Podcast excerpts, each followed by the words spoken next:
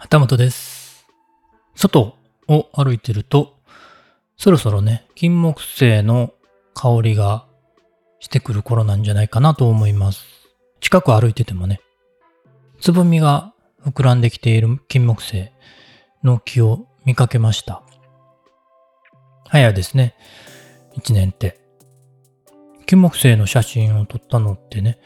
つい最近のような気がするんですけれども、もう一年経ってるんですね。夏がね、暑すぎて、全然カメラ散歩も行けてなくてね、写真の投稿も全然ほとんどしてなかったんですけれども、ようやく取り歩くのにも心地よい季節になってきました。秋といえばね、紅葉なんですけれどもね、今年はどうなんでしょうかね。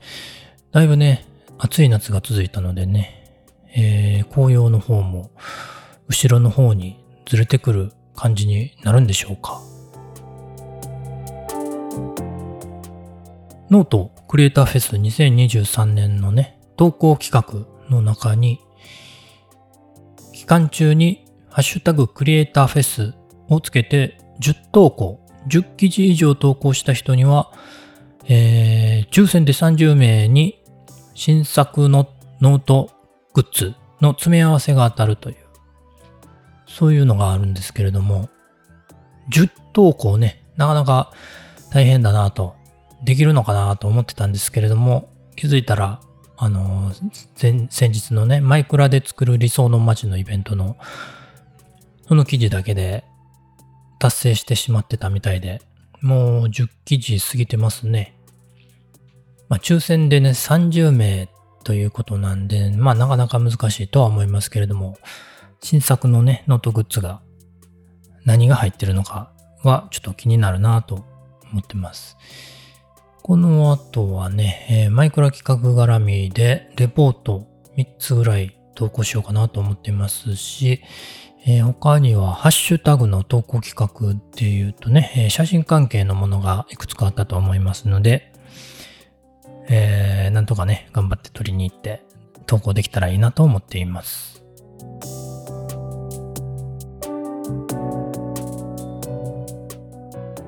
昨日の投稿ではね、ノートの方にちょっとお知らせ書いてたんですけれども、オンラインイベントのリッスントークというのに参加してきました。平日のね、夜遅い時間だったんですけれども、30人ぐらいの方が参加されてたようですね。ポッドキャスターさんも含め、リスナーさんとね、えーお話できました。なかなかね、えーポッドキャスターさんとかね、リスリスナーさんのお話を聞く機会というのをね、えーなかなかないと思いますのでね、えーちょっと、いい機会だったなと思います。 LISTEN というのがね、え何かわからないかもしれませんので、ちょっとね、概要欄にね、 LISTEN とはというね、公式の LISTEN の説明のページね、リンク貼っておきますのでね、ちょっとそちらの方でご確認していただけるといいかなと思います。イベントの方はね、第1部の方が5人だったかな、ポッドキャストについて、えーお話しされてました。一人がね、2分というね、なかなか難易度の高そうな企画でして、えー、ね、ちょ、ちょっと困ってたみたいですけれども、皆さんね、工夫をこす凝らされていました。ね、えー、リスナーの方もね、そのトークに参加されてたんですけれども、リスナ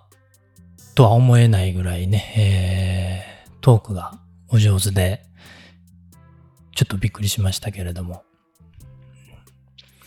まあ、5人のね、お話あったんですけれども、どうですかね？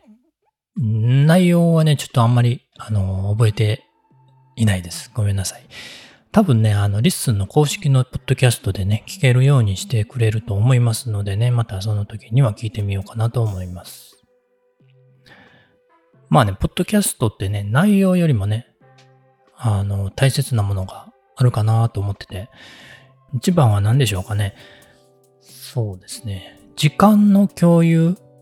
が目的だったりするのかなと思ってます。配信者さんとリスナーさんのね、時間の共有。うん。これが一番なんじゃないかなと思います。しかもね、これ、非同期の時間共有なんですね。それが面白いと思います。昨今ね、SNS とかね、まあ Discord もそうですけれども、投稿したら秒でリアクションが返ってくるというね、打って返して打って返してっていうなんかスポーツ的な速さが続いてしまうとね、そればっかりだとちょっと疲れてしまうんですよね。その点ね、ポッドキャストっていうのはゆっくりなんですよ。リスナーさんからのね、コメントやお便りもね、来るんだか来ないんだかよくわからないというぐらいね、そんなゆっくりなコミュニケーションがね、とても居心地が良くて。でね、最近 LISTEN でね、よく見かけるのが、声日記系のポッドキャスト配信。どういうものかというと、まあ、普通のね、日常の出来事、なんでもない日常の出来事をね、えー、声で音声収録して配信するという。ね、聞いてる方もね、誰、ど、どどういう人の、どういう話かもわからないんですけれども、聞いてみるという。そういうポッドキャスト、声日記というね、ポッドキャストが増えてまして。これね、まさにゆっくりなコミュニケーションでね、誰かの日記のような配信を聞いて、それに対して、また声で返信する声日記を配信するというね。まあこれもね、いつ返してもいいし、返さなくても OK という、そんな感じでね、ゆっくりなんですけど、ちゃんと会話が成立しているポッドキャストというのが増えてきてるんですよね。これね、今までそういうのはあんまりなかったなと思ってて、新しい流れになってきてるのかなと。とてもゆっくりしていて、えー、居心地がいいんですよね。もしかしたら、あの、紙のお便りよりもね、ゆっくりなのかもしれないなと思います。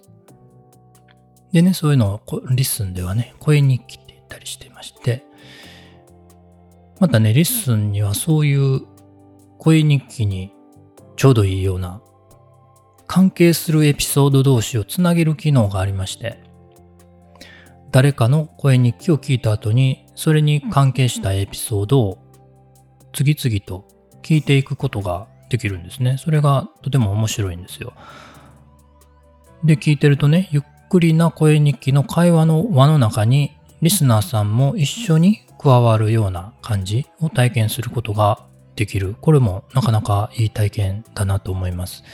それを聞きながらね、自分もその輪の中に入ってちょっとお話ししてみたいなと思ってくるかもしれません。なのでね、よければね、えー、ちょっと覗いてみて LISTEN 始めてみてもいいんじゃないかなと思います。もしね、使い方がわからないということであればね、 LISTEN のお仲間さんがね、参加してる公式の Discord コミュニティがありますのでね、そちらにちょっとわからないこと、質問することもできます。概要欄にね、えー、リンク、 LISTEN のリンクと、 LISTEN Discord のリンクも貼っておきますのでね、ちょっとだけ、ちらっとでもいいのでね、えー、覗いてみていただけるといいかなと思います。ちなみにね、えー、私の声日記は日常ノートと言いまして、えー、声日記、えー、どう、な、なんでしょう、なん、何、なんでもない日常をね、えー、ブツブツとつぶやいて、別に面白い話をしているわけでもないんですけれども、まあ、聞いてみて何かね、えー、お返信、お返事の声日記をね、返していただけると、ね、えー、結構嬉しかったりするので、えー、聞いていただけると嬉しいです。